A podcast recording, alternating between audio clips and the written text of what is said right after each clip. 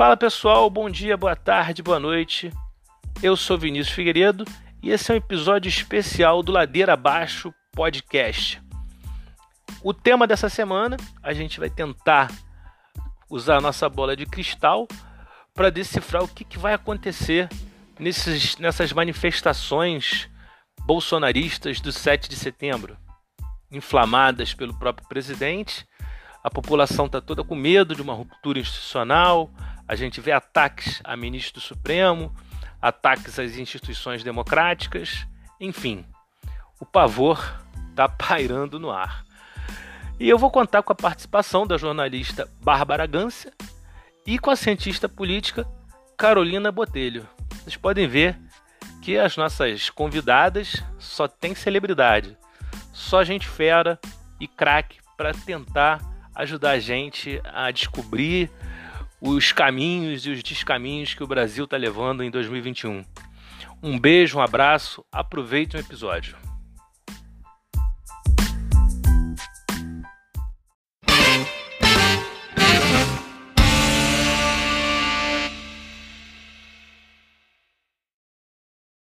Fala pessoal, bom dia, boa tarde, boa noite. Hoje temos uma edição extraordinária do podcast Ladeira Abaixo. Duas celebridades é, para a gente tratar sobre esse tenso 7 de setembro que está vindo. E a brava gente brasileira, longe vá, temor serviu, ou ficar a pátria livre ou morrer pelo Brasil. E temos aí como convidadas Bárbara Gâncil e a Carolina Botelho. Bom, não preciso nem apresentar essas duas celebridades aí, mas se quiserem é, falar aí um pouquinho aí, Bárbara, jornalista de diversos veículos, já apresentadora do Saia Justa. Fala aí um pouquinho aí, Bárbara. Pois é, é eu tenho uma carreira longa porque eu sou velha, né? Então, o negócio, trabalhei é, em, em, jornalismo por 38 anos, né? Agora acabei de me aposentar ou fui aposentada pela, pela crise aí, tanto do, do, da, da, do coronavírus quanto do jornalismo, digamos assim, mas casou tudo junto porque eu também já estava louca para parar de falar no meio dessa dessa Babilônia que a gente está aí, dessa torre de Babel, dessa dessa maluquice que a gente está de, de, de barulho, de, de, ruído, né? de, de, vozes. Então eu é, resolvi que estava na hora de dar uma parada. E, e vocês, mas vocês insistem que eu, que eu fale, então eu volto a falar. É, é botar a boca no trombone. Não é botar a boca no berrante, mas é botar a boca no trombone. Berrante não tem aqui, não. É, não tem, não, né? Não tem, não, né? Não, aqui não tem berrante, não. Então tá bom. Tá bom. E nossa outra, outra convidada é a Carolina Botelho, celebridade no Twitter, mas também uma acadêmica de peso, cientista política, é, pesquisadora da PUC. Carolina, e aí, se apresenta para a gente aí, para o público, um pouquinho quem é você. Quem não sabe, tá, acho que está fora do planeta Terra. Vou me apresentar. Eu, eu, eu começo discordando. Eu não, eu não sei nem o que é celebridade. Celebridade, é, eu não reconheço essa palavra. Eu sou, eu, eu, eu sou uma tuiteira né, no Twitter e sou uma cientista, uma cientista política na, na pesquisa. E também vou discordar da, da Bárbara de falar que ela é velha. Ela, a, a longa carreira dela não é porque ela é velha, é porque ela é competente. E que os incompetentes, a, a, carreira tende a ficar curta, tem que mudar, tem que virar outras coisas. Mas é, espero contribuir aqui com o debate, né? E, e, ah, só um adendo: eu já fui PUC Rio, mas hoje eu sou de um laboratório de neurociências com a direção do Dr. Paulo Bodio, e também sou associada de um, um laboratório de ciência política de opinião pública da é, maravilhosa Argelina Figueiredo, da, do IESP UERJ. Que bom. Quem quiser também pode acessar o currículo Lattes da Carolina enquanto o currículo Lattes estiver disponível, né? Porque o nosso governo federal já derrubou várias vezes o site do currículo. Ele Lattes, resiste. Né? Ele resiste, né? O meu, o meu eu baixei, eu fiz, eu baixei o PDF antes dele ficar fora do ar, então eu fiquei, eu garanti o meu. Vocês acham que tem uma, uma, uma, uma displicência, uma incompetência, uma intencionalidade nesse, nesse negócio do currículo Lattes? Só para só para perguntar assim rapidamente, porque eu sou muito ignorante nisso. Eu, eu diria que tem 70% de incompetência e uns 30% assim, de não tá nem aí. Então, se derrubar, melhor ainda. É. É um projeto, né? Parece que um equipamento que tinha que ser reparado anualmente, enfim, é o que eu ouvi na imprensa e, e não houve esse tipo de reparo no equipamento e o currículo ficou fora do ar, né? É. E para gente que trabalha com pesquisa, né, o currículo Lattes é muito importante, né, para uhum. é foi um grande avanço né, na, na pesquisa no Brasil para a gente conhecer os trabalhos acadêmicos, mas é, como a Carolina falou, né, é um projeto, né, um projeto de sucateamento é. É, das universidades e do ensino, né, de uma forma geral, né. E uma é, e, desculpa me alongar, né, já que falando sobre sucateamento é pior ainda a situação do ensino médio fundamental das escolas públicas sem qualquer tipo de internet, como é que essas crianças estão tendo aula. Vai ser uma das maiores crises geracionais que a gente vai ter aí, é, essa perda, dois anos dessas crianças sem aula. Né? Certamente. Né? Mas, gente, é tanta desgraça né, do Brasil, porque acho que senão esse podcast demoraria quase sete horas, né? Como a gente vai tentar sintetizar, né? Como eu já fiz a apresentação, a gente vai falar sobre o 7 de setembro, né? Vamos tentar fazer um exercício aqui de futurologia. É, não vamos fazer um podcast. A, a, intenção não foi fazer um episódio pós 7 de setembro analisando, mas é, vendo o horizonte, né? A gente está gravando no domingo, né? Então a gente vai, vai sol, vou soltar o episódio é, antecipadamente e queria a contribuição da Bárbara e da Carolina aí para a gente.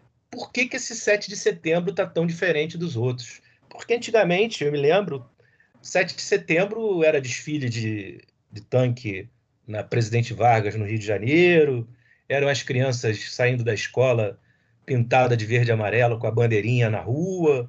Era um dia inofensivo, um dia para a gente descansar, para a gente fazer um churrasquinho. O que, que aconteceu que esse 7 de setembro ganhou essa proporção aí? Olha, que... é, eu sempre achei o 7 de setembro uma coisa tenebrosa, porque como eu vivi no, no, na, durante a ditadura, né, que eu tinha que chamar de revolução, eu às vezes ainda caio nessa, sem querer chamo de revolução, e as pessoas falam, ah, deve ser bolsonarista. Não é não, é que a gente é obrigado a chamar de revolução. Se não chamasse, era capaz de ser preso, entendeu? Então, é, era uma coisa horrorosa. Quando eu era o, o 7 de setembro era uma, era uma exaltação da, do, do, regime militar, era uma coisa que intimidava a gente. Eu lembro que era um negócio que é, as pessoas, em geral, não gostavam do 7 de setembro. Quem gostava era professor de OSPB, sabe? organização. É, é, exato. Era, era um negócio assim horroroso. E, e, depois eu peguei sempre uma antipatia com o tal de 7 de setembro. Agora, esse 7 de setembro, estava achando que ia ser uma coisa muito é, tumultuada, estava com medo, estava uh, realmente achando que ia ter que comprar víveres, sabe, papel higiênico, aquela coisa do, do começo da pandemia, você fala, ah, vai faltar lata de atum, de ervilha. E, e daí, de repente, ontem, eu comecei até a dar risada, porque o brasileiro tem uma capacidade tão grande de escrachar com tudo, que talvez com essa coisa que a gente é, é, é essa coisa do carnaval, a gente transforma tudo em piada, tudo em, em farsa, e de repente virou o desfile dos cornos. Eu não sei se vocês deram conta que quem ir na rua na terça-feira é corno, é enrustido. É, então, já conseguiram escrachar com o negócio e dizer que quem sai na rua é. é então, a pessoa que sai na rua já está taxada de. É, já estão pondo aqueles capacetes de, de, de, de, de policial de PM com corno. É, é uma coisa maravilhosa isso. Bom, é, é, para além do, do, do, da análise da Bárbara, que eu acho que é isso mesmo, a gente tem essa característica aí de virar tudo um carnaval, tem um lado que aí, a meu ver, como acadêmico é sempre chato, né? Então acaba tentando ver umas entrelinhas assim dessa história e tentar acompanhar dentro desse enredo que a gente está vindo é, é, meio surreal desde a presidência do Jair Bolsonaro. É um momento em que ele conseguiu, mais uma vez, é, eu tenho insistido nisso, que é, não, não importa tanto o que, que vai acontecer no dia 7 de setembro, eu acho que já aconteceu de certa forma. É, tem grupos organizados, tem a mobilização de pessoas completamente alijadas da realidade, que têm um conhecimento, um entendimento sobre o que é liberdade de expressão e democracia completamente deturpado. A gente tem manifestação de PMs e de militares que não deveriam se manifestar em prol de uma uma manifestação que é golpista, né, que visa é, é, colocar em xeque e ir contra é, decisões do Supremo Tribunal, do Congresso e com ameaça, inclusive, de invadir essas instituições né, físicas. Então, assim, é, para além de pensar que o que, que vai ser, eu acho que já está sendo, já está muito no limite, está muito preocupante. É, eu, assim, futurologia não consigo fazer, mas é, portanto, a, a, as manifestações podem ser boas ou ruins tá? Assim, pode ser grandes é, e podem ser assim, ah, minguadas, como a gente tem, tem visto nas últimas pró-governo. Mas em si, você pegar uma parte da população, né? E aí a gente pode depois discutir quanto é, quem é essa população, e colocar na rua para defender esse tipo de coisa, quer dizer, com, com nenhuma timidez, né? É, zero timidez, colocando para fora esses, essas, esses valores e essa ideia de sociedade completamente deturpada, para mim já é suficiente para uma preocupação. Então, é, é um 7 de setembro, é, foi cafona, mas aí é uma visão pessoal, mas do ponto de vista da ciência política, ele é preocupante. Agora, tem duas coisas aí, né, Carolina? Tem, tem a, a questão, eu não sei se, se isso procede, mas a minha sensação é que tem, sempre teve, desde antes desse homem é, se eleger, ele sempre teve esse Que homem? O corno? O, o, o inominável. O inominável. Não, ele tinha. Esse, presi, esse presidente é o presidente que tem mais adjetivos que eu já vi na vida, né? Sim. Autoritário, genocida, bronco, machista, racista, homofóbico e agora é corno também. Pois agora é, é eu, também. Eu, eu, falo o filho da puta, mas isso é, é de, na, na, dentro do em quatro paredes, eu acho que não pode falar isso no podcast. Então, eu falei o homem.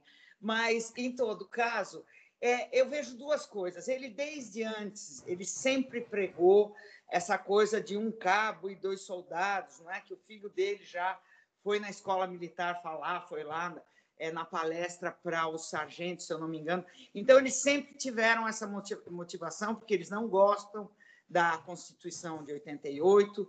Tem uhum. muito é, empresário, que eu convivo muito com esse tipo de gente, e vejo que eles não gostam, eles acham que atravanca os negócios, que é um impedimento para o, o, o, desenvolvimento do Brasil. Você viu aquele Salim Matar, que é o dono da Localiza, que foi para um, um, cargo de desburocratização, é, ele foi posto no governo para desburocratizar, ele saiu porque não conseguiu desburocratizar, e ele, é, ontem, ontem, ontem, declarou, declarou que um dos empecilhos para o Brasil é, é a Constituição. Então, então tem esse um aspecto. Absurdo. E eles não gostam e eles querem realmente é, mudar o sistema a partir dessa premissa. E a outra premissa, me parece, que é o fato de que o Bolsonaro está tentando forçar uma situação É porque como ele tem essa, ele é paranoico como temperamento, como natureza, ele é um sujeito que está sempre se sentindo é, perseguido, ameaçado, está uhum. sempre em conflito. E ele está tentando forçar uma anistia para ele e para os filhos, é, e porque ele acha que ele vai preso. Ele acha que pegaram ele, ele vivia uma vida muito confortável fazendo a rachadinha, que é aquela coisa mesquinha que um monte de, de, de outros deputados também fazem, especialmente o baixo clero vive e continua assim a vida inteira, sem fazer nada, vai lá para o Congresso, não é, vive na penumbra, não, não faz lei nenhuma, mas vive da rachadinha. O, o, Bolsonaro conseguiu uma bela e confortável casa na Vivendas da Barra, empregou os três filhos e a ex-mulher e tal. E assim ele vai, só que agora ele teve uma ambição maior, virou presidente, e isso tudo periga desmoronar. Então ele força a barra, dizendo: Olha, eu vou fazer isso, vocês arrumem uma maneira de tirar meus filhos disso. E parece que uma das coisas que pode acontecer é ele fala do voto impresso, é, chega na hora ele fala eu não vou me candidatar é, porque não tenho voto impresso e nisso ele faz isso porque ele conseguiu uma anistia e aí acaba tudo gloriosamente por baixo do pano para ele.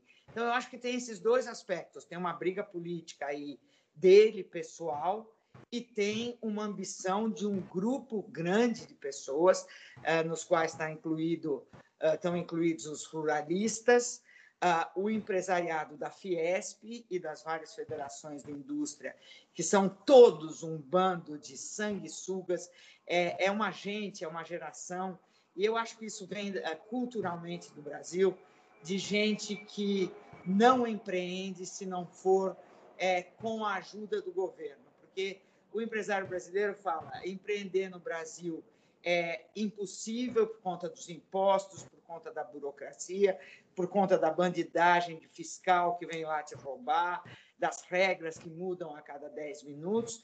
Então, eles não fazem nenhum tipo de é, empreendimento que não seja em parceria com o governo. E para fazer isso, eles precisam que mude a Constituição. Então, é, é esse caos que a gente vive. E esse homem agora veio cutucar a onça com vara curta. Acho que tem um pouco disso, não sei. É, me diga você. É, eu acho que até um texto do Hélio Gaspari, que saiu na Folha, é, falando sobre o vexame da Fiesp, eu recomendo a leitura de todos, que fala muito bem sobre a questão dessa elite, né? É, até você tweetou esse texto, né, Bárbara? Sim, bem sim. interessante do. Mas assim, é, é, vocês acreditam que os temas centrais né, dessas manifestações de 7 de setembro é, vai ser o discurso dele sempre pregando ah, a gente precisa ter liberdade de expressão, e liberdade de expressão para ele é o Roberto Jefferson é, armado e fazendo discursos homofóbicos, é, a, a, crítica ao voto eletrônico, ataques aos, aos dois ministros do Supremo, né, que coincidentemente né, também serão. Um já é presidente da, do Tribunal Superior Eleitoral, ataques à imprensa é, e a perseguição que a família dele vem sofrendo. Né? Parece que os temas centrais são esses. Vocês, vocês acreditam que, que, que esses vão ser os, os, os temas principais aí desse 7 de setembro? Eu diria, Vitor, que isso é, são as desculpas para o 7 de setembro. Vinícius. Vinícius, desculpa. É, são as desculpas para o 7 de setembro que eles estão organizando. Na verdade, é, o que eles estão lutando contra e se manifestando é contra as instituições democráticas e nosso sistema político, que, pelo que a gente já vem avaliando, está dando uma desvantagem imensa ao Bolsonaro. Então, assim, ele já percebeu, embora ele fale que não vê as, as pesquisas, ele vê as pesquisas, ou pelo menos os assessores deles, é, dele veem as pesquisas, e já mostrou que no voto popular ele tem muito pouca é, chance de se eleger. Né? Então, é, é, essa manifestação agressiva que a gente pode ver no dia 7 de setembro, ou que pelo menos parte da sua mobilização vem, é, mostra agressividade, ela é um pouco uma, uma retórica é, daquele cara que está muito isolado, que está muito acometido pelo a série de, de problemas que a Bárbara é, é, simplificou aí na fala dela, resumiu muito bem, e, e que ele não tem para onde ir. Assim, a, a, grande pergunta que eu acho que eu me faço hoje, porque assim, eu acho que o resto já está dado. A gente já sabe quem é o Bolsonaro, a gente já sabe quem são os filhos do Bolsonaro. Por um lado, a gente é, é admira a questão dele ter sucessivas é, legislaturas, né, ganhando durante seis, sete, oito mandatos no, no Congresso, é, e conseguir também fazer é, digamos, entre aspas, um, o sucesso eleitoral dos filhos, né? Por outro lado, a gente fica pensando, poxa, o cara estava numa boa lá, no, no, sabe, num anexo bem afastado do, do Congresso, não decidia nada, estava com a vidinha ganha, e para que, que ele foi se, se enfiar nessa, nessa furada, né? E, assim, no final das contas, a tempestade ajudou que ele viesse a ser presidente da República. Tempestade, assim, simplificando muito o processo. Mas, da, da maneira como ele está hoje e que ele insufla a, a, a, a base dele, eu acho que é muito mais um sinal de fraqueza, ainda que a gente não deveria, não devesse desprezar a maneira como ele está tá fazendo, mas é mais um sinal de fraqueza do que fortaleza, porque ele já percebeu que o caminho vai ser duro para ganhar no voto popular, é muito pouco provável que ele ganhe, então ele tem que encontrar outros expedientes. Aí ele lança a mão dos grandes atributos dele, que é, é falar mal da Constituição de 88, falar mal das regras do nosso sistema político e tentar, no tapetão, virar o jogo. Né? É, com uma base completamente deslocada da realidade, que faz ódio à cloroquina e que apoia ele em qualquer medida maluqui, em qualquer maluquice que ele fale. Agora, é, Carolina, eu não sei qual é a, o objetivo final dele, no, no, no sentido que ele. Uh, quem é que vai entrar numa aventura? Se você pensa, os caminhoneiros, uh, mesmo o empresariado que importa, que são os bancos, uh, no fim das contas, as, as, os caras das multinacionais, o agronegócio, tipo uhum. Blairomage, essas coisas assim, esse, esse tipo de gente, quem é que vai se meter a, a apoiar um camarada que não trabalha, que está nessa situação, que, eh, que é um completo lunático, instável, uh, que no fim das contas só quer tumultuar. A troco do que que o cara, digamos, você é um PM, você, uhum. Tá, você é insatisfeito, tudo bem, mas você vai jogar o teu emprego no lixo, você vai, a tua mulher vai te deixar chegar e falar, bom, eu vou sair na rua no 7 de setembro para fazer bagunça com uma arma na mão para uhum. defender o Bolsonaro. O que, que eu vou ganhar? Uhum. É, não, perfeita a sua pergunta. Só, é... só para. Vinícius, deixa eu. eu. Eu gostei dessa, dessa, dessa levantada de bola da, da Bárbara, porque ela é importantíssima. Eu acho que tem alguns lados nessa história, né? Tem muita gente tentando assim tentar, tentando entender esse perfil, né? É, eu, eu, eu assim, eu prefiro ficar tímida nesse processo, assim, tentar entender o perfil das pesquisas é, hoje, é, pelo menos no, de um ano para cá, é o cara de renda de dois a, dois a cinco salários mínimos, é o cara que é evangélico, homem. Hoje é mais cidade do interior, quer dizer, foi, é, o bolsonarismo é um fenômeno que passou da, da de grandes cidades para cidades pequenas do interior, e é o cara pouco escolarizado. Bom, esse é o bolsonarismo hoje. Mas, assim, não tem explicação é, por que, que o cara defende essa, essa, esse lunático, como a Bárbara diz.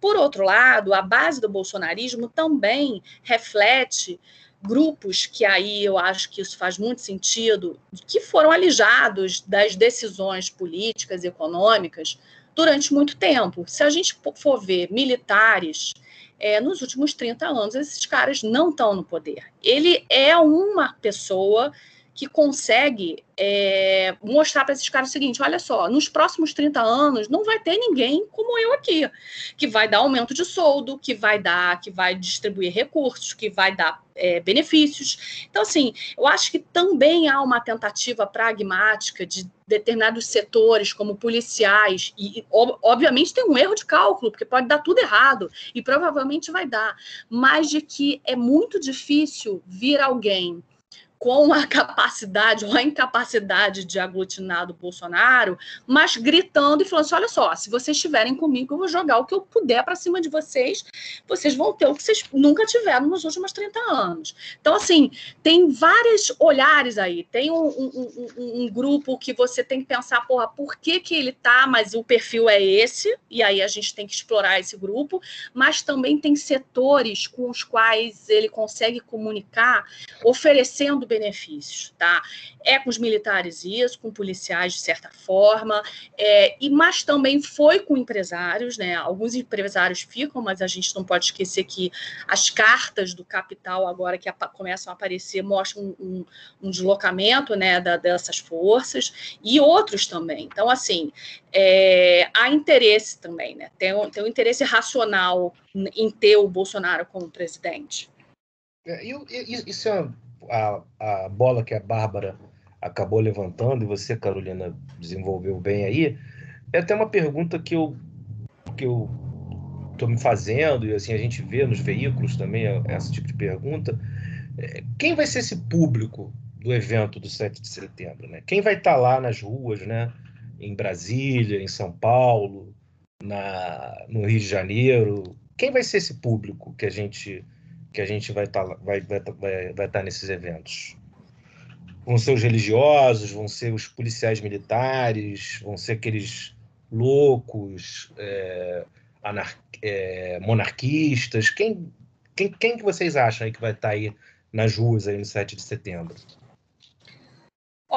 Posso, posso ir, Bárbara? Vou começando, vou começando dessa vez. Olha, eu, eu vou dizer o que eu leio nas pesquisas hoje, repetindo. É, no, no último ano, a gente vê um perfil mais definido, né?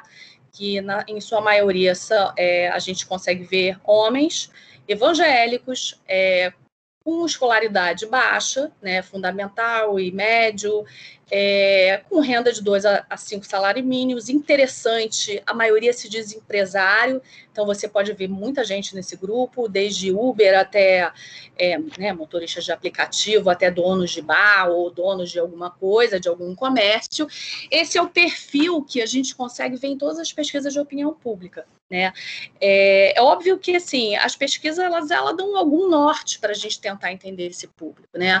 É, para você tentar reconhecer exatamente quem é que está lá na manifestação, é, aí você precisa de, de, pesquisas qualitativas. Tem uma, uma vasta é, quantidade de especialistas que tem, tem, observado bem, tem visto quem são os grupos, e alguns deles é, é exatamente isso que você está falando: são militares, é, aposentados, é, são policiais, em alguns casos, às vezes na reserva. É, são, eu não sei se os grupos evangélicos, embora ele tenha uma, um grande apelo, uma grande base, né, quando a gente vai segmentar e distribuir por tipo de religião, os evangélicos sempre estão na sua maioria. Mas a gente também tem que entender que os evangélicos são um grupo enorme, é, tem neopentecostais, tem uma vasta é, é, diferenciação entre esses grupos, mas eu também não sei se eles se mobilizam na rua. Tá?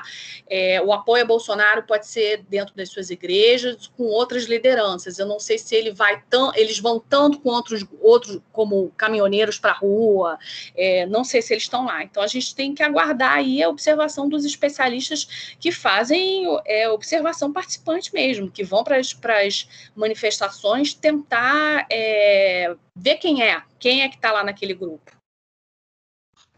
Bem, é, eu acho que, olha, a única dúvida que eu tenho é se quem comprou o kit cloroquina, vermectina, se essa gente vai para a rua ou não.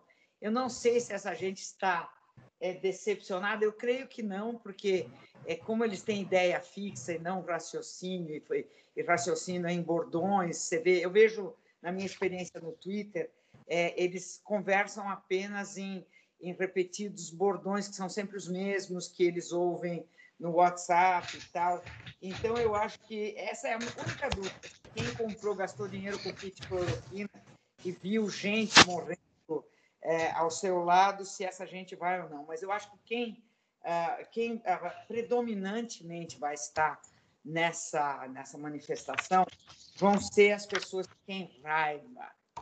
E as pessoas que têm raiva, é no mundo inteiro esse fenômeno se verifica, e são as pessoas que têm esse perfil que elegeram o Trump, que elegeram o Orbán, o Salvini, que são os que votam na Marine Le Pen, que são essas pessoas que se sentem é, é, que, que foram abandonadas pelo sistema, que nesses últimos anos, depois que, que o muro de Berlim caiu e que a social-democracia meio que dominou o mundo e os progressistas meio que ah, admitiram os homossexuais, as minorias, começaram a fazer preparações é, com os negros e, e, e, e, a receber refugiados no país, nos países deles.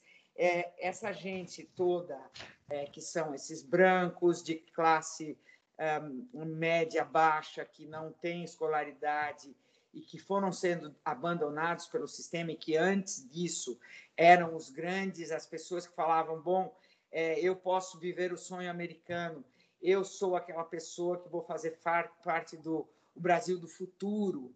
E tudo isso auxiliado pela propaganda, pela, pela mistificação do narcisismo. A gente é da cultura é, do pós-guerra, os boomers todos, quer, quer dizer, que são os hoje aposentados, são todos parte dessa cultura do Hollywood é o sucesso, Marlboro, o país do, de Marlboro, quer dizer, toda aquela uh, coisa de, de, de, de, você ser um, o indivíduo, e é o indivíduo que predomina sobre a sociedade, é o indivíduo que tem os benefícios, e a gente nunca pensa no coletivo, é sempre esse indivíduo, e daí essa coisa de que é esse discurso do, do Bolsonaro que advém é, do diminuir o Estado, esse discurso de liberdade de expressão e de é, que, que, privilegia o indivíduo, que é eu posso porque eu não quero, quero um Estado pequeno, que é o negócio da era Reagan para frente, que é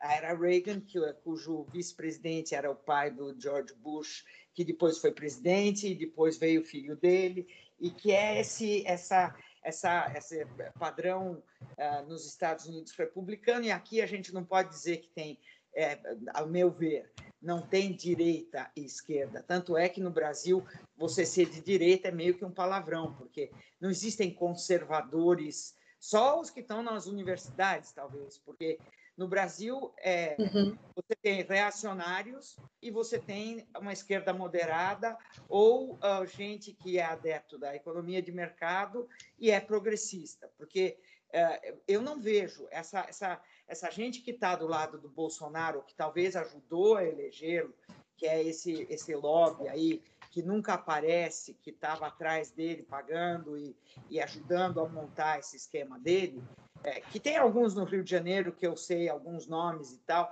mas uh, essa gente nunca aparece e essa gente é uma gente uhum. que denha, desdenha completamente da política e que é reacionária e que é para eles não faz a menor diferença se tiver o, o regime militar ou não, porque eles não estão nem aí com se for democrático, se não for democrático. Então eu acho que basicamente quem vai para a rua é, é mais ou menos as mesmas pessoas que estão na França saindo, que, querendo quebrar pau com a polícia para não usar máscara, e que estão fazendo isso no México, uh, na Flórida, em, em, tudo quanto é lugar, é o mesmo tipo de gente. Uhum. É, e, e o, se, se, é uma, uma, coisa interessante que assim, vocês falaram aí, isso está bem claro, acho que a Carolina é, que deixou isso bem claro, isso o Bolsonaro está no pior momento dele em todos os aspectos, né? Tanto é, em questões de pesquisa, é, do ponto de vista da relação dele com o Supremo Tribunal Federal, a família dele está né, acuada, né, sendo investigada, até o filho mais novo agora também está é, é, é tá sendo uhum. acuado, né? E é, do ponto de vista das pesquisas hoje, né, ele perderia em vários cenários, né?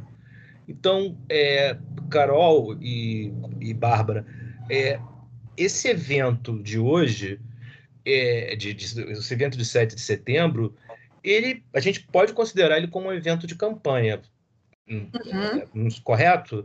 E, e uma, uma, uma, uma questão que eu penso é a seguinte: ele já está consciente que é, esses 20% do eleitorado aí, que, enfim, esse número aí, que vota nele de qualquer jeito, mesmo ele, sei lá, defecando no, na, na, porta do Planalto do, Planalto do Planácio, é, uhum. é, Palácio do Planalto, é, talvez esse, esse evento do 7 de setembro não seja também uma intenção dele de é, arregimentar outros grupos, né, que, que outrora foram bolsonaristas, né, e tentar trazê-los de volta, né, é, uhum. fomentando muito essa questão do antipetismo, até porque o Lula vem se apresentando à frente é, das pesquisas. Vocês, vocês acham que também pode, é uma, pode ser uma estratégia dele, né, nesse sentido? Olha, pode ser uma estratégia, mas se for, ela está completamente errada pelo seguinte: esse nível de radicalização, a gente tem que pensar que o Bolsonaro ele foi eleito como eu, eu sempre gosto de fazer essa analogia. Houve um mosaico de interesses em torno da, da, da candidatura do Bolsonaro, tá? É, são eleitores que muitas vezes não convergem nas suas ideologias, mas naquele momento se uniu por vários elementos parte desses, desses eleitores é, já no início mingou. A gente vê isso assim, porque, em geral, tradicionalmente, os presidentes no Brasil, eles mantêm alta popularidade no início do governo, tá? Isso é a, a lua de mel da política. No caso dele, ele, ele começou a minguar muito mais cedo do que se esperava. Então, é, desde, desde início, ele começou a dar mostras do que ele é, é de fato, né? O holofote estava todo nele, a exposição toda nele por ser presidente, e vários grupos foram falando, cara, não é possível, sabe assim, ok, mas não é isso também que eu queria. Por outro lado, você vê um grupo assim hiper consolidado, que são esses tais 20, 20 e poucos por cento que você citou, é, que chega junto dele até agora. Acho improvável sair, mas também acho improvável ele conseguir recuperar é, grupos perdidos, porque o discurso dele está muito mais radicalizado e está muito mais disfuncional. Além de tudo, ele está entregando um governo de dois anos e meio, daqui a pouco vai fazer três, péssimo do ponto de vista da administração econômica, da administração pública, quer dizer, um grupo de pessoas muito incompetentes que também não souberam explorar a máquina do governo para aprender, né, os seus técnicos, é, os seus servidores, e pior, pegou uma pandemia pela frente, né? Então, isso, assim, se pode ter sido a pá de cal para o desembarque desses grupos, e os últimos foram esses do capital que a gente tem visto é, sair, é, a pandemia foi essa pá de cal. E a, eu acho muito improvável que essas pessoas retornem. Por outro lado, a gente não pode desprestigiar e, de, e negligenciar esses 20, 25%, porque se ele mantém esses adeptos até hoje, a despeito de qualquer maluquice, ou como você falou, é, é, evacuando na frente do palácio, que foi quase isso, né? Ele há pouco tempo foi internado por um problema desse. É, pois é, é, é, muito difícil que essas pessoas saiam por outro mundo. O que, que, vai, o que, que precisa mais, além de tudo que a gente viu, né? Mas aí a gente vai para a gente tem que olhar também atentamente esses 20, 20, 20 25% deles. Nem todos são adeptos a um regime totalmente autoritário, como ele planeja, e faz a ode à cloroquina. É, então, a gente vai para um grupo de 10 a 15% de radicais, que eu acho que são os caras que falam, cara, se precisar eu vou armado na rua, fazem aqueles vídeos toscos que a gente já cansou de ver. Então, assim, é uma minoria, mas é uma minoria violenta, é uma minoria barulhenta, que dá trabalho, que peita a, as regras do jogo democrático e a gente tem que estar atento. E se somar ela a um grupo nas eleições que numa alternativa não seja o ideal, e aí? Vem Bolsonaro agora, de novo? Vem... Agora, Carolina, essa minoria geralmente não era tipo uns 10%, que era tipo uh, uh, uh, os da Marine Le Pen, em qualquer lugar a gente também tinha, que são esses uhum. skinheads, os personagens, essa gente do Fortran, é, não sempre foi 10%. É, é, você acha que de, de, os que os que são bolsonaristas ou estiveram bolsonaristas, uhum. é, eles talvez para fazer bagunça, esses 30% não são os que vão para a rua. Eu acho que. Não, não são. Você está certo. São os 10% encrenqueiros, né?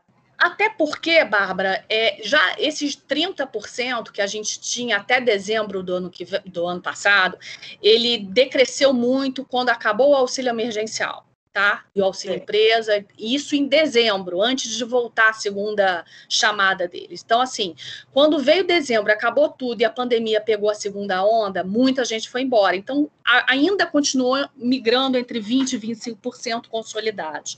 Só que dentro desse grupo, há essa minoria que você está falando, que nenhum especialista, na verdade, sabe exatamente, porque como é que a gente sabe disso? Você não vai falar assim, ah, você é aquele grupo do Bolsonaro, não vai chegar numa pesquisa e falar, você é, você é o gado? O cara porra, vai falar: não, não sou gado, não sou isso, eu gosto da democracia. Você tem que pegar por nuances, do tipo de pergunta assim: você é a favor do porte de arma para todo mundo? Você é a favor de matar gay? Sabe coisas assim? Perguntas que Mas você não dá meio. Fazer, não dá para fazer uma, um estudo no Twitter ou na, no Facebook, ver por onde eles andam? Dá, e está sendo feito. Só que é o seguinte: a gente tem que dividir. A gente consegue fazer algumas análises e até ponderar estatisticamente, não, aí você tem que pegar o cara que é especialista na estatística para tentar ver quanto isso representa. Porque quando a gente é. vai ver o universo do Twitter e do o Facebook ainda é muito maior, mas o Twitter é um mundo muito pequeno é, comparado à realidade. Tá? Então, é um, uma parcela da população que usa aquela, aquela ferramenta é, e parte dessa parcela né, fala de política. Né? Portanto, assim, ele, quando a gente está nele, ele parece assim muito vigoroso, mas assim, na verdade, na realidade dos fatos, nem todo mundo usa. Tá? Embora se use mais hoje em dia. Então, a gente precisa ir para os grupos, a gente precisa para a pesquisa tradicional, que é você ponderar pela composição da população em todos os estados, nas capitais, ver a, a qual é a, a, a, parcela de homens, mulheres, quer dizer, usar uma pesquisa mesmo, né, com, seus, é. com a sua metodologia própria. Aí você consegue reconhecer.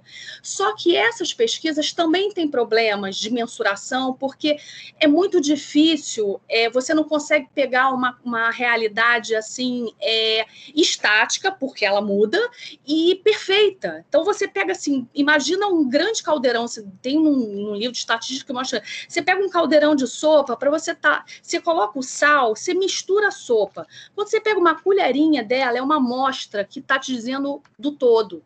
Mas ela também pode ser uma amostra enviesada se ela for mal, mal feita. Então pode estar tá mais salgado num canto e no outro não está. Então você tem que misturar um pouquinho mais. Isso é a pesquisa, tá? Bom, então, dito isso, a, as pesquisas ela meio que dão uma, uma fotografias sucessivas da realidade. Quando são bem feitas, ela dá boas fotografias. Mas o que eu estou tentando dizer é o seguinte: é, é, a gente sabe que de 10 a 15% tem alguma propensão ao radicalismo, porque dependendo das perguntas que a gente faz, e esse é o percentual da população que está mais adepta a falar mais maluquice defender mais maluquice do presidente. Tá?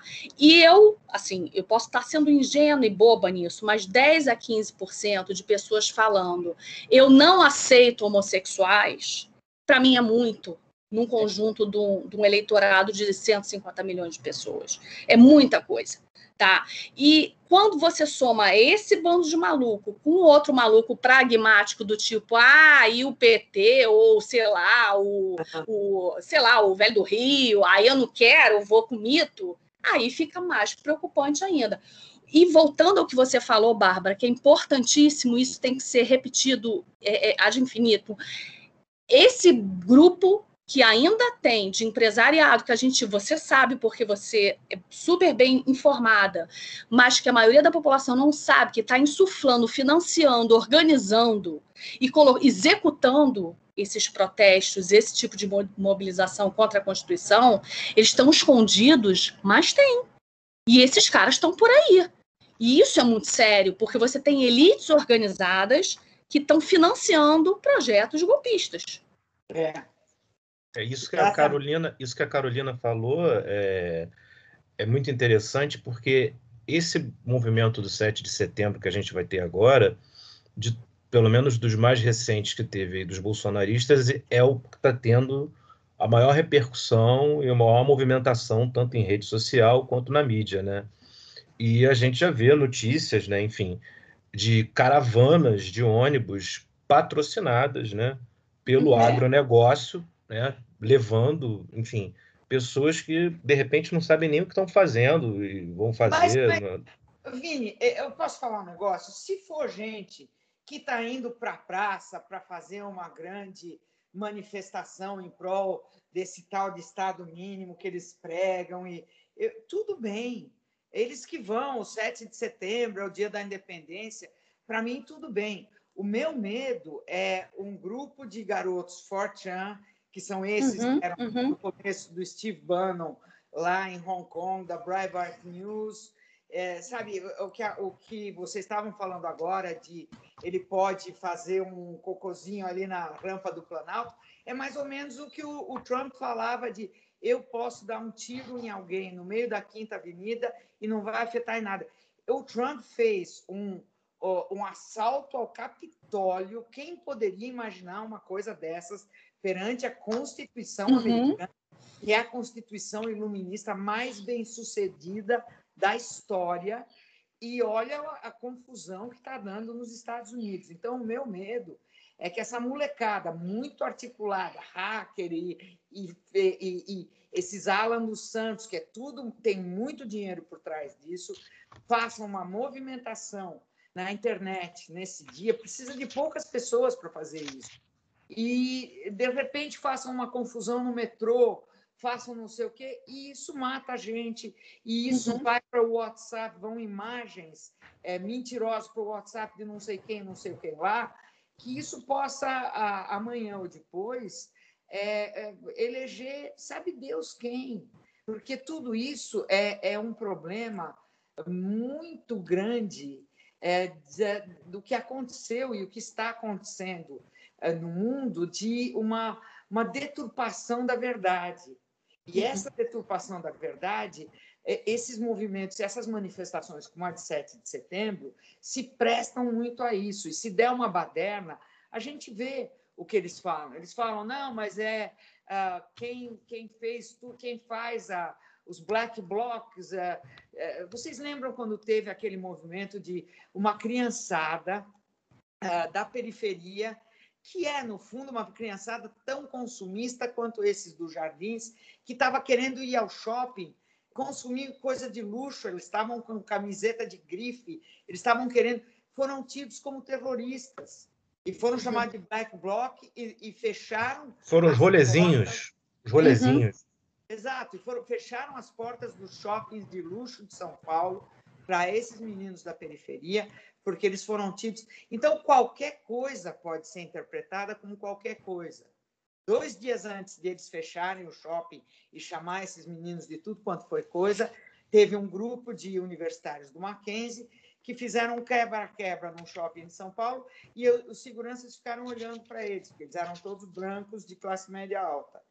E os outros não podiam ir nas férias no shopping, eh, porque eles eram pardos negros e de classe baixa. Então, uhum. sabe, a gente pode esperar qualquer coisa. Isso que me dá um pouco de medo. É isso, isso que eu queria perguntar. Assim, é, a Bárbara já, já deu mais ou menos uma, uma, uma, uma introdução, né? É, é a expectativa do dia, né? Porque é, vai ter gente armada né, nesses eventos, né? Pelo menos, é, pelo menos é o que se espera, né? É... O que, que, vocês acham? Vocês acham que vai ter alguma, alguma ato, atos de hostilidade? Porque há pouco tempo a gente viu aquela, aquela cena que não foi tão dantesca quanto a invasão do Capitólio, mas foi aquele grupo bolsonarista atirando fogos de artifício contra o Supremo Tribunal Federal, né? Uhum. E foi e foi numa situação esporádica, assim, essa essa mobilização do 7 de setembro. Vocês acham que vai haver algum tipo de é, evento assim violento contra é, prédios, ou enfim, é, é imagens que representam essas instituições que o bolsonarismo tanto repudiam? Olha, é, Vinícius, eu acho que pode sim. É, eu acho que isso é super preocupante, não à toa. Você tem governadores é, ameaçando tirar policiais, enfim, tentando criar estratégias para coibir esse tipo de manifestação. Mas você sabe o que, que eu fico com mais medo e, e, e tô mais preocupada? É que esse tipo de de, de, de, desconfiança e a ideia do medo já está nas pessoas essa, essa coisa de você não sair. Essa semana eu, eu falei com a mãe de uma, de uma amiga de uma, da minha filha mais nova que falou que não ia sair de casa no dia 7 de setembro, porque estava com medo, né? E, e, não se trata de alguém alijado da realidade, é uma pessoa que está antenada, mas também não tá, não é hiper qualificada no, no tema, mas assim, essas coisas estão rolando. É, o fato da gente estar tá fazendo um podcast se questionando isso é um outro dado da realidade que esse medo já foi inoculado, né? Essa coisa das pesquisas durante mais de um ano estarem voltando a monitorar né, sondagens de acordo assim, sobre. É, é, é, é questões democráticas, né, da robustez da nossa democracia, ou, seja lá o que parece, isso já é, é um dado preocupante. Então, assim, é, se vai ter ou não é, manifestações mais violentas, eu acredito que sim, porque está sendo insuflado. Quando você vai vendo nos grupos, tem alguns grupos que estão mais tranquilos, mas tem outros que não estão nem aí. Então, o negócio é botar lá, pegar essa galera aí que a, que a Bárbara está falando, botar na rua para mostrar, olha, eu tenho a força, e eu tenho força força, eu tenho arma, eu tenho parte da polícia comigo, eu tenho parte é, é, é, do silêncio das forças é, comigo. Então, assim, isso é realmente muito preocupante, mas também é preocupante esse medo que se disseminou. Né? É. Quando em que outro 7 de setembro, que a gente viveu nos últimos 20, 20 e poucos anos, 30 anos, a gente ficou com medo de ir para a rua. Né? O é. cidadão comum ficou com medo de ir para a rua. Que, assim, que eu estava eu, eu falando com, com o coordenador do grupo do qual eu, eu faço parte, e a gente estava pensando em botar uma garotada de estudante na rua para fazer a pesquisa de, de qualitativa. Quem é que tem coragem de mandar estudante à graduação numa loucura que você não tem controle? Então, assim, isso já é uma coisa muito preocupante. Você não né? poder fazer nenhuma pesquisa. Né? Você ter medo de você dar as condições é. do teu pesquisador, isso fazer é, uma, uma, um ponto de fluxo a que, natural. A que, ponto, a que ponto chegamos, né? Exatamente. A que ponto chegamos? Então, isso já dado, isso já está precificado. Eu tenho medo de, de bode expiatório, deles pegarem. É, porque aqui em São Paulo, por exemplo, vai ter no Anhangabaú uh, o pessoal uh, contra o Bolsonaro e uh, na Avenida Paulista o pessoal a favor.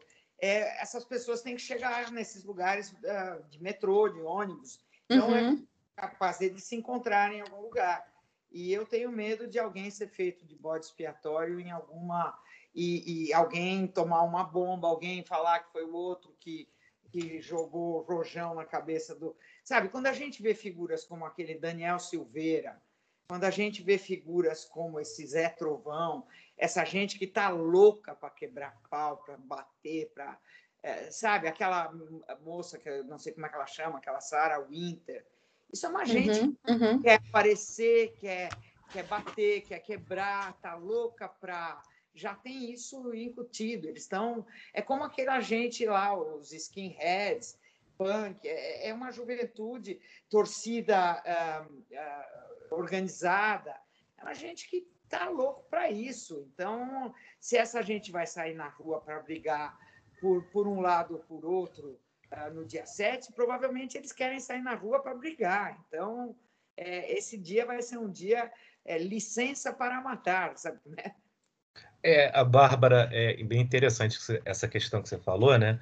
Eu queria até botar uma pitadinha, né, de pimenta aí na, na, nossa conversa, né? Porque até então a gente está fazendo um cenário de somente é, pessoas pró-Bolsonaro nas ruas no 7 de setembro, né?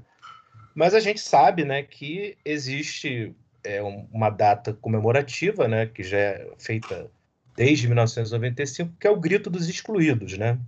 Em que uhum. grupos, movimentos sociais vão às ruas, né? Justamente na contramão do 7 de setembro, que a gente acha tão cafona aí, como ambas já, já deixaram é, bem claro no início. Né?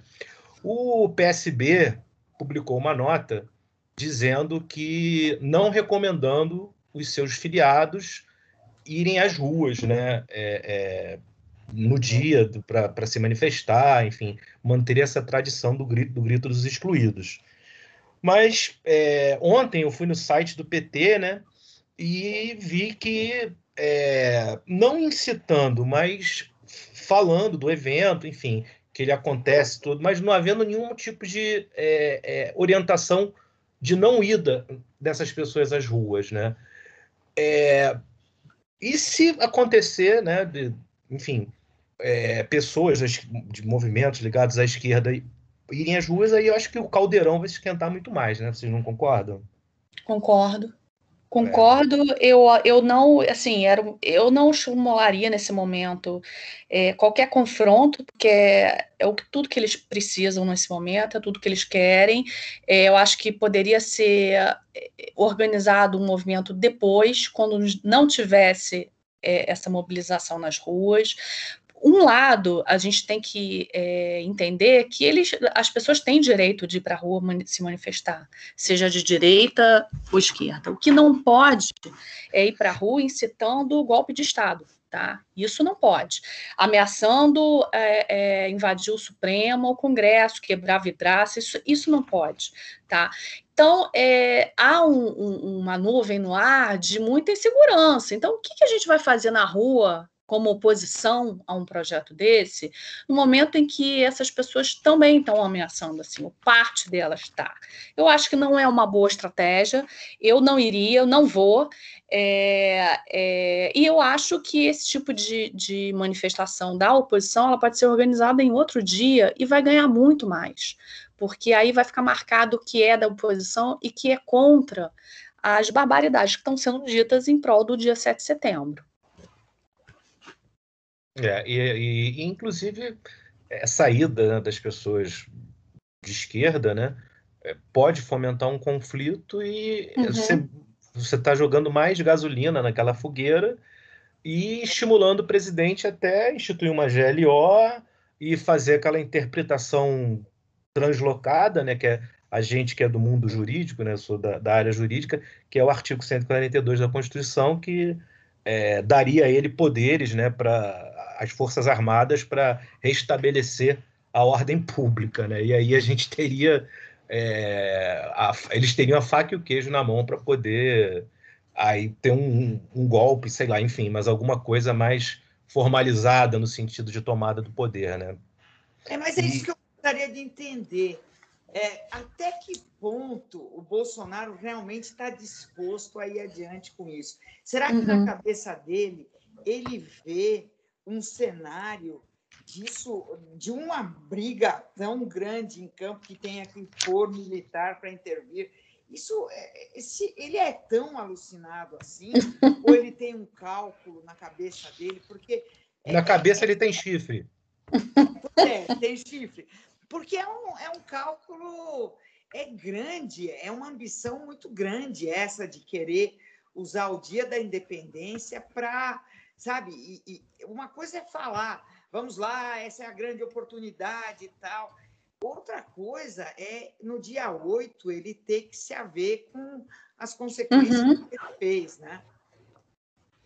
Eu, eu acho, Bárbara, respondendo que é, não, não vigora um cálculo muito bem feito. Há um cálculo, mas assim, é naquela de que vamos ver o que, que vai dar também. E tem um pouco de destrambelhamento mesmo. Eu não sou autorizada a dizer isso, mas é, dada aquela situação de que o cara está completamente alijado, isolado e que resta a ele isso, é o que ele vai fazer.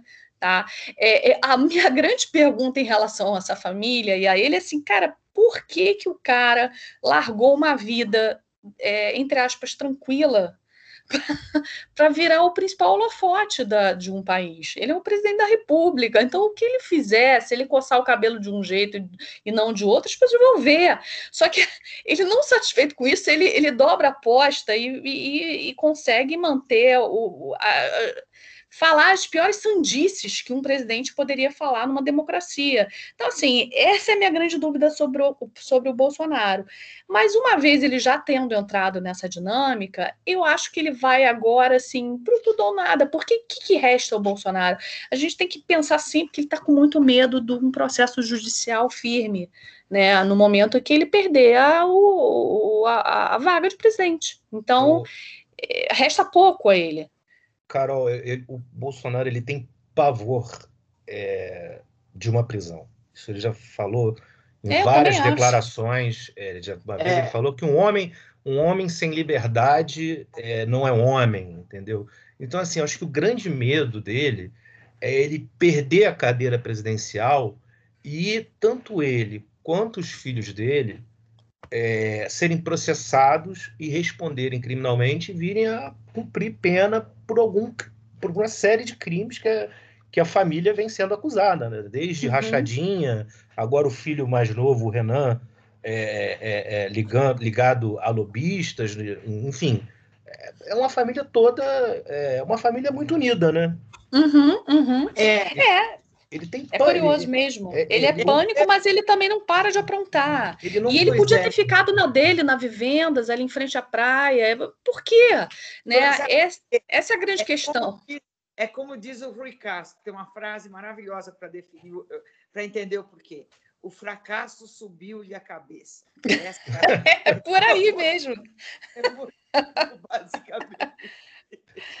Pô, não, um é... cara que não tinha a menor adesão no Congresso, quer dizer, o cara com uma produção legislativa desprezível, insignificante, que a, é, tem no livro é, da Thaís Oyama que ele, ele tentou ser presidente da Câmara, quer dizer, a gente sabe disso, mas a gente vê meio os, basti os bastidores disso, ele não teve quatro votos, quer dizer, o que, que levou, né? E o que aí, por que, que eu faço essa pergunta? Porque quem é que estrutura essa essa essa vinda de um, de um ator tão irrelevante no cenário político, né? Quem chancela isso, né? Quem a, ainda chancela?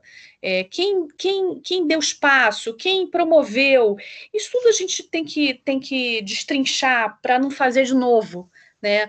Porque que ele vai se ferrar parece provável, né? Parece que assim não vejo outro cenário, tá?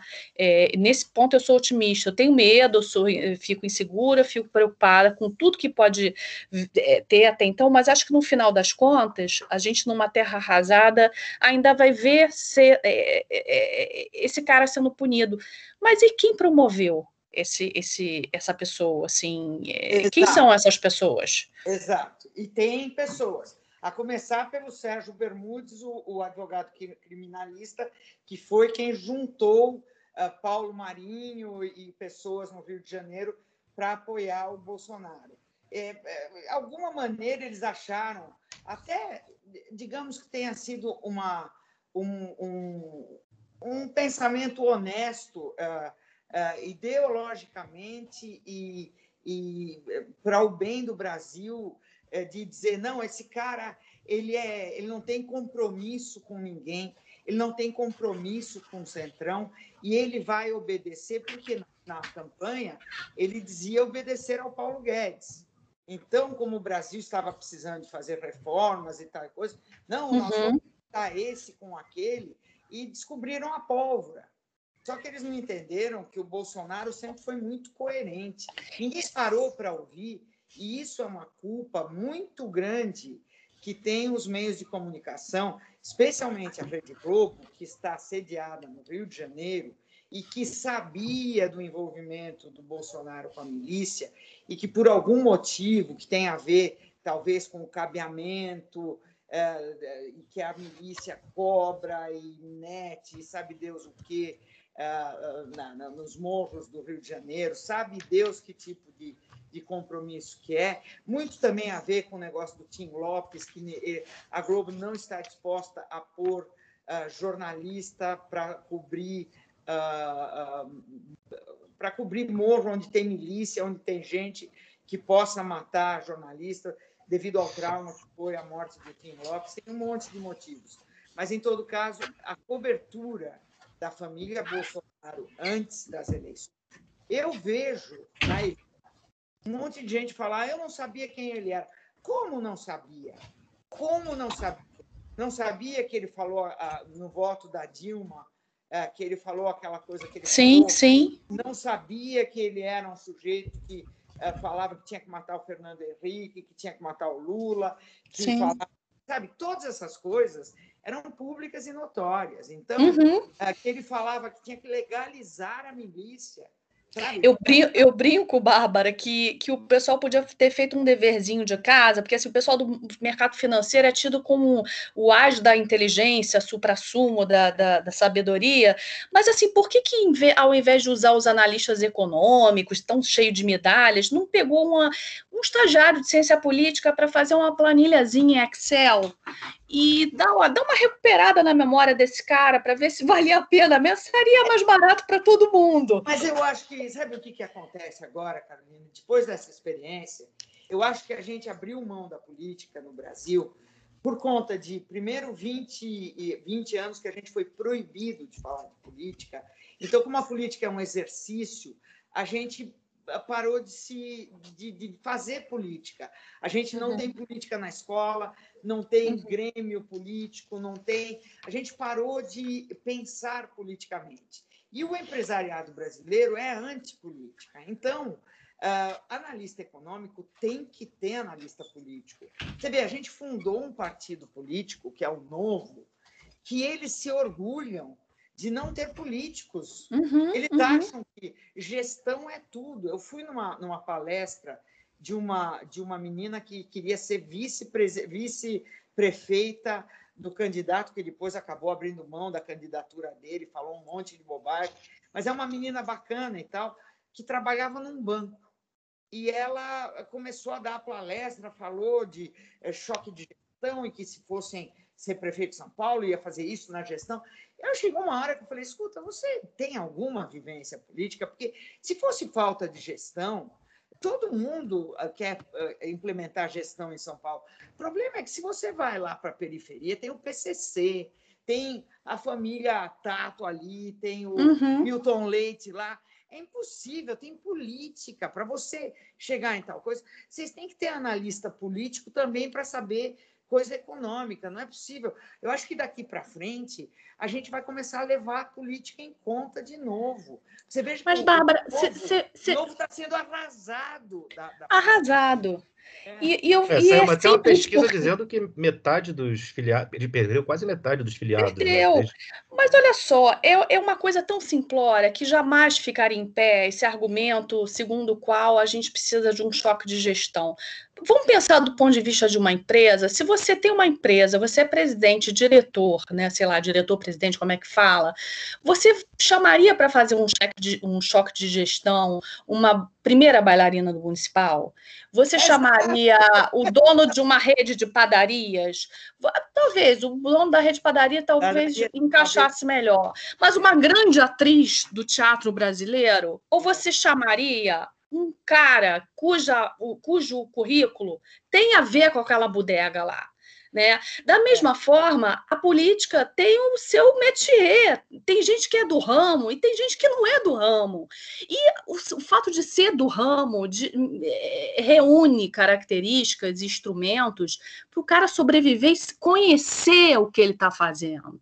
Se você pega uma mula e coloca no lugar de um, de um, de um deputado, vai ser uma mula no Congresso. Ele não vai ser mais nada além disso, a não ser que a, a, mula tenha condições cognitivas de e perceber assim, porra, eu vou ter que aprender o ramo disso aqui. Então, assim, esses é. caras, eles têm que ser muito bem questionados, porque é de uma empáfia violentíssima. Eles é, entenderam que tem modelos econométricos para viver o mundo, só que eles. É, é, é que ele, eu já falei isso para alunos meus.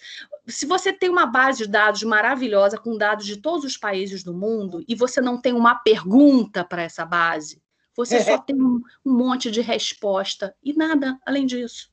Não, e... Um monte de. O que, que você vai fazer com aquele monte de dados? Exato, política é vivência. É você começa vereador, você vai para deputado estadual, depois você vai para deputado federal.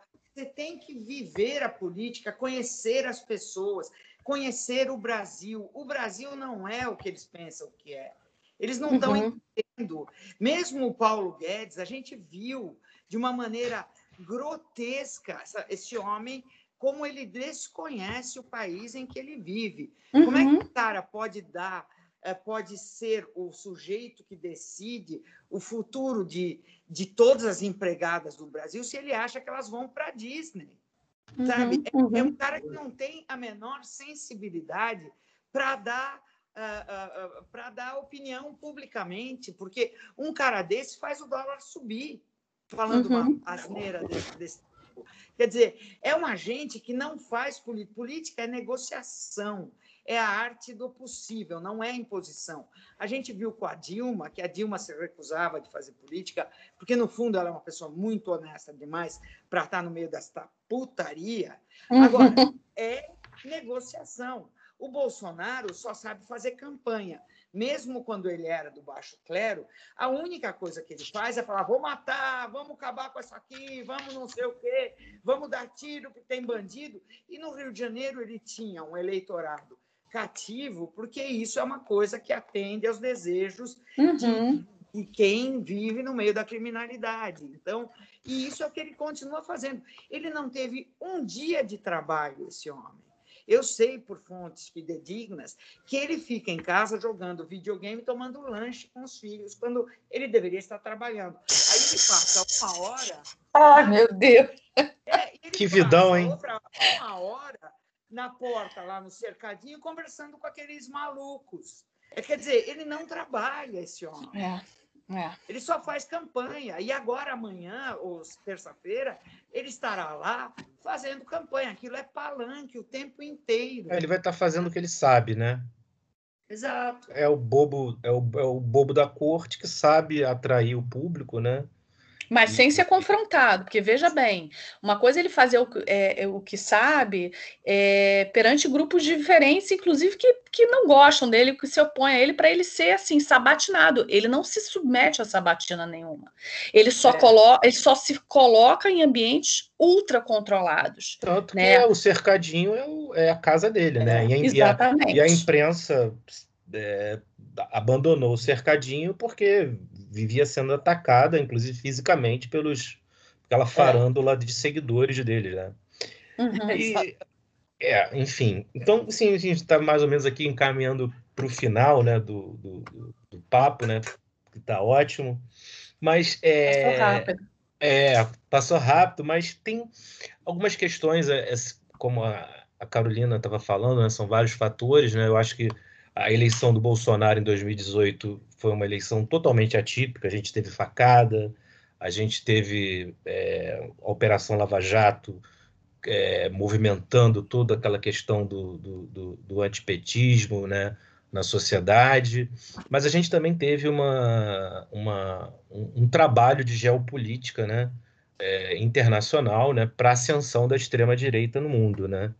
E o filho do Trump né, já deu pitaco né, sobre o, o, o, as eleições no Brasil, né? E essa relação do Eduardo Bolsonaro, né, com o Steve Bannon, né? É, que o Steve Bannon já falou que a vitória do Lula seria o fim do capitalismo, enfim. É, a, essa questão internacional, geopolítica, tem também uma relação aí com o 7 de setembro, tanto que a Comissão Interamericana de Direitos Humanos publicou uma nota preocupada, né, demonstrando preocupação, né, é, por atos antidemocráticos, enfim. É, como é que vocês veem assim essa questão internacional é, envolvendo o Bolsonaro e essa ligação dele com esses, com esses grupos aí? Bom, é, vocês estão me ouvindo? Ouvindo, tomo. Ah, tá, porque tá, deu uma falhada aqui, eu achei que fosse para todos. Eu não, não, não, me sinto assim autorizada a falar é, como é que se organizam esses grupos internacionalmente. Eu acho que tem muita gente boa estudando, mas eu acredito sim que eles fazem parte de, um, de, um, de uma organização, digamos assim, de um tipo de, de organização e de marketing político que, que foi bem sucedido em alguns países, tá? Por outro lado, quando a gente vai para o plano internacional e vai ver como é que em algumas democracias é, esse, essa, é, é, essa movimentação, essa dinâmica antidemocrática é, é, vigorou, apareceu, é, países como os Estados Unidos, por exemplo, de certa forma deram alguns recados né, para esses grupos. Né? É, a, a, a, a vitória do Biden sobre o Trump é um recado importante, embora a gente saiba que os trumpistas estão lá tentando se organizar novamente. Da mesma forma, é, acho que o Eduardo Bolsonaro tem suas convicções lá alinhadas com o Steve Bannon, eu acho que foi bastante influente na, na estratégia de campanha do Bolsonaro, eu acho que eles fizeram da maneira tosca lá deles uma maneira de, de, de capitalizar e tentar implementar aqui o que foi feito nos outros países, mas, por sua vez, é, o, a coisa boa dessa história é que a gente já está sabendo, né? ela já não é mais novidade, então está todo mundo mais alerta, né, é, aos movimentos dessas pessoas e as estratégias que podem ser, é, por sua vez, usadas nas campanha, na campanha de 2022. Então, é, eu ainda sou uma otimista, eu acho que a gente está cheio de problema, eu acho que a gente abriu flancos sérios na nossa Constituição, é, nas nossas instituições, na nossa democracia, eu acho que é, tem um dever de casa aí a ser feito, para uma consolidação melhor. acho que a gente tem que olhar as forças militares, acho que a gente tem que olhar as, as polícias, a gente tem que rediscutir né, o pacto civilizatório. Ao mesmo tempo, a gente já também está meio que sabendo como é que esses caras estão é, é, agindo e como é que eles agem. Em 2018, foi uma onda mesmo tá? E Brasil participou dessa onda, veio uma nuvem preta e chegou um momento que a gente falava assim: caraca, da onde surgiu esse monte de gente? Né? Esse monte de gente foi surgindo e foi ficando, e alguns ficaram, outros foram embora. Agora a gente já tem um pouco mais de noção do cenário que a gente está vivendo. Tá? Esse é o lado bom da gente ter ficado obsessivamente acompanhando o governo e acompanhando as coisas que estavam acontecendo. Então, é, eu acho que vai servir, foi educativo e vai servir para a gente se defender em 2022. É, eu concordo plenamente com a Carolina, concordo que essa gente, um, essa gente já hoje em dia é manjada, né? Ou a Cambridge Analytica ficou manjada, o QAnon ficou manjado, o Fortran, hoje em dia a gente está é, tem documentários uh, ao alcance do, do, público leigo, de todo mundo uh, sabe mais ou menos uh, como essa gente opera e, e tal.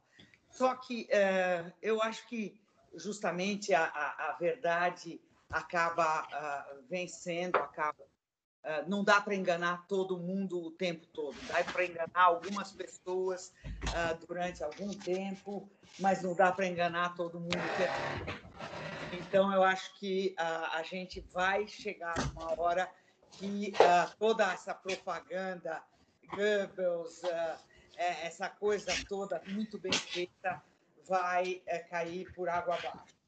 Só é. que nós vamos ter que pensar antes disso como é que a gente vai lidar com as redes sociais, como é que a gente vai regulamentar uh, o seu Zuckerberg, o seu Google, uh, o seu Twitter.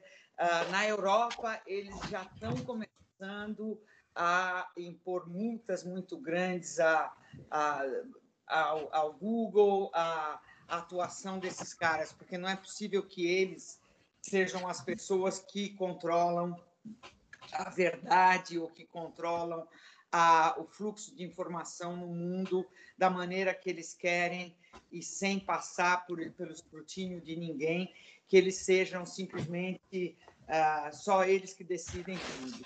Então, uh, isso é muito preocupante. Eu acho que a gente tem que ter uh, um grande, grande, uma grande preocupação com as redes sociais antes uhum. que a gente consiga é, decidir o que fazer com com toda essa gente que milita é, por baixo, a tal da deep web, o tal coisa, uhum. a gente tem que discutir, discutir é. como sociedade o que, que a gente vai fazer com a regulamentação. Quando o Lula fala em regulamentar a imprensa, é, as pessoas já imediatamente pensam. E eu acho que a gente tem que regulamentar no Brasil, regulamentar significa pôr regras, porque não é possível que a gente viva num país que a Jovem Pan seja uma uhum. rede, uma emissora, uma concessão pública que vive de espalhar fake news. Outra concessão pública é a Rede TV, a Rede Record, que usem isso para falsificar a verdade normalmente, como se fosse, sabe, uma coisa é informação, uhum. outra é opinião. E tenha canais uh, sensacionalistas que fazem isso, tudo bem, com uh, notícias sobre, sobre uh, estrelas de cinema, sei lá eu, já é ruim o suficiente. Agora, você ter canais que ganham rios de dinheiro de publicidade governamental e que só falam mentiras, então a gente está num sistema totalitário. Então a gente precisa ver bem como é que a gente vai tratar essas questões se a gente quer é, continuar defendendo a nossa democracia. Porque isso é muito mais sério do que você querer é, simplesmente uh, acabar com a imprensa no Brasil. Porque uhum. já estão conseguindo realmente acabar com a reputação da imprensa. A imprensa também colaborou para isso, mas é, é, sempre é sempre mais é, produtivo você ter uma imprensa é, filtrando a tua informação do que você ir buscar a tua informação é, qualquer. Então, é muito mais fidedigno você se fiar de, de, de imprensa de credibilidade do que você ir procurar os meios uh, oferecidos pelo, pela turma do Bolsonaro ou mesmo pela turma uh, da esquerda. É, e, e uh a gente não sabe nem como é que a imprensa vai fazer a cobertura desses eventos do 7 de setembro, né? Uhum. Porque muitas das vezes a gente vê grupos atacando jornalistas, enfim, de, é. da Globo, enfim, de, de outras emissoras. E assim, para a gente já ir caminhando mesmo o final, eu queria saber de vocês é, qual vão ser os dividendos políticos que o, que o, que o nosso amigo aí, o Inominável, vai ganhar com esse 7 de setembro, né? Porque, porque é um evento, é um mega evento que já vem sendo montado há um mês, né? É, desde a convocação lá do Sérgio Reis, né? Que vamos parar tudo, vamos fechar o Congresso, vamos destituir os ministros do Supremo. Eu queria saber de vocês aí como os, os dividendos políticos que o, eventualmente o Bolsonaro é, vai tirar desse 7 de setembro, né? Porque qual... Se a gente for julgar pelo Sérgio Reis, ele está lá de, na cama chorando de fralda geriátrica, falando que, falando que perdeu audiência, que perdeu dinheiro. Então, não foi muito bom para ele. Então, não foi. Que, é, eu imagino que uh, o próprio Bolsonaro e a turma deles é, não vão ter muito a ganhar se eles saírem dando porrada em jornalista e não deixando as pessoas cobrir o evento. Eu acho que se eles deixarem as pessoas, as emissoras de TV mostrar, mostrarem é, o, que, como é que está sendo o evento, vai ser mais vantajoso para eles. Agora, eu acho que o Bolsonaro já entrou para a história como um fracasso retumbante e como um homem que em três anos conseguiu destruir a, a reputação que o Brasil levou uh, sem para construir. Mesmo a despeito do regime militar, o Brasil estava construindo a sua reputação pouco a pouco e esse homem, em pouquíssimo tempo, conseguiu botar tudo de pernas para o ar, tudo. Estão uhum. é, dizendo que, é, eu li outro dia que a, a, a, a, Copa do Mundo no Brasil e, e os Jogos Olímpicos contribuíram muito para acabar com a imagem do Brasil, porque uma vez que os, os, os, estrangeiros entraram no Brasil e viram como é que era, eles aquela imagem um, linda que eles faziam do Brasil, de um país alegre e, e, onde todo mundo, país tropical e de mil sonhos, é, foi por água abaixo. Mas, uh, mas eu acho que o Bolsonaro conseguiu, entre o Ernesto Araújo, aqueles dois irmãos, Debbie e Lloyd, aquela coisa. Olha, sinceramente, é uma coisa que eles vão entrar para a história como as pessoas que, que, que, fizeram o Brasil ficar um pouquinho mais acéfalo, mas eu não sei o dividendo a curto prazo qual será, eu espero que não seja muito danoso.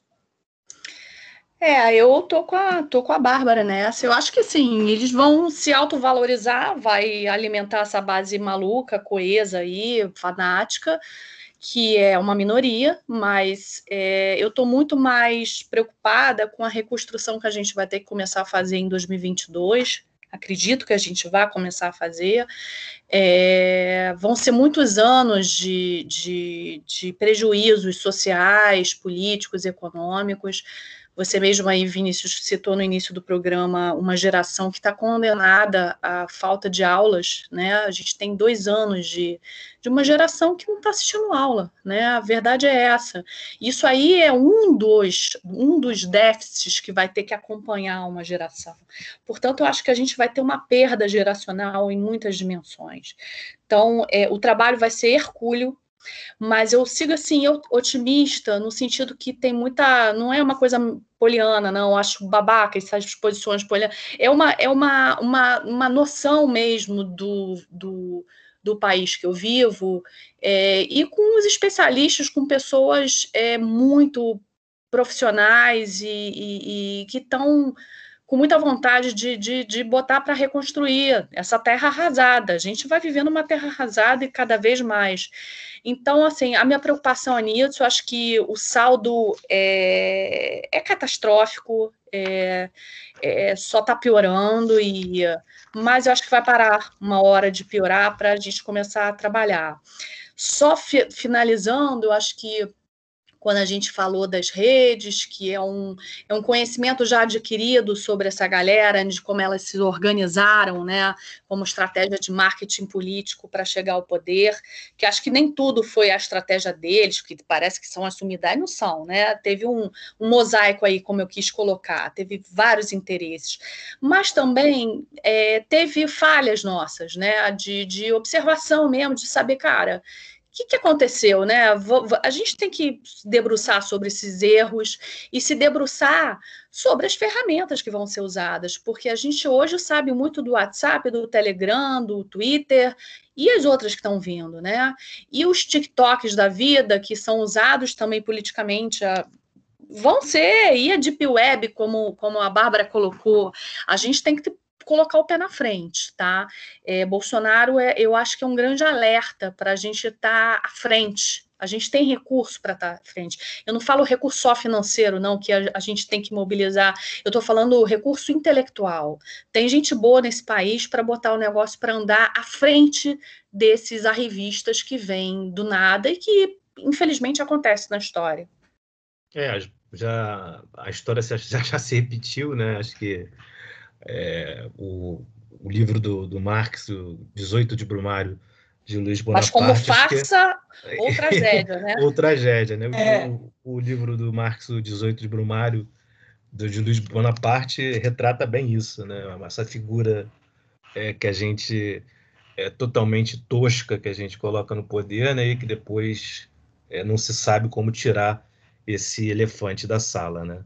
Exato. Gente, é, eu estou muito feliz do, do, papo, gostei, uma, uma honra ter, ter feito esse podcast com duas queridas, né? assim que eu tenho é, pelo Twitter, eu conheço a, a Carol de trabalhos acadêmicos e também do Twitter, a Bárbara, celebridade, né?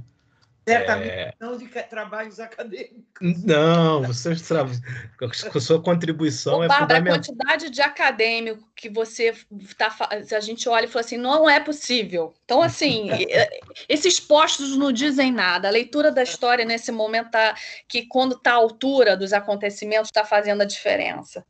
É verdade. E a gente já teve até ministros, né, do, do do, do, do nosso presidente, que já até é, tiveram currículos um pouco, do, pouco duvidosos, né? né? Tem, uns, tem uns que fingem, né? Mas vamos lá. É, aí é, é, isso, né? Vamos esperar o que, que vai acontecer. A gente vai ficar em casa já por isolamento social, né? E também eu quero, acho que na 7 de setembro a gente vai ficar em casa até para evitar ter que ver aquela estética, né? Porque a dire... esse pessoal da extrema direita, além deles serem toscos, eles também não são muito bons de estética, né? São bem cafonas, né? Obrigada. Oi? Alfabetos, né? Porque eu nunca vi os, os xingamentos vêm todos gramaticalmente errados. É uma coisa. É o que a gente estava falando antes de começar o podcast. Até o palavrão deles é, é, é, é mal colocado, né? O, é mal colocado. Ah, mas muito obrigado. Agradeço a vocês aí a participação. Um beijo, tá? Obrigado. Conto com vocês aí em outros episódios para a gente tratar sobre assuntos um pouco mais leves. Talvez aí para a gente falar sobre cinema com a Bárbara, que eu gosto muito, e falar Opa. sobre. Com a Carol também a gente falar sobre ciência política. Eu, eu trabalho pesquisando é, Supremo Tribunal Federal, Poder Judiciário. E um beijo, muito obrigado. Um beijo. Tá? Prazer. Beijo. Foi um prazer e foi uma honra. Muito e vamos ver, né? E vamos ver o que. Gente, que... para mim também. Agradeço muito o, o, papo com vocês. Foi, foi muito legal. Vamos ver se as projeções é, que fizemos aqui vão se concretizar ou não, né? Olha, um beijo. Boa sorte para nós e fiquem, fiquem, tomem cuidado, tá? Fiquem em casa. É. Beijo. Grande. Isso aí. Beijo tá para vocês, gente. gente. Um beijo. Tchau, tchau. Tchau, tchau.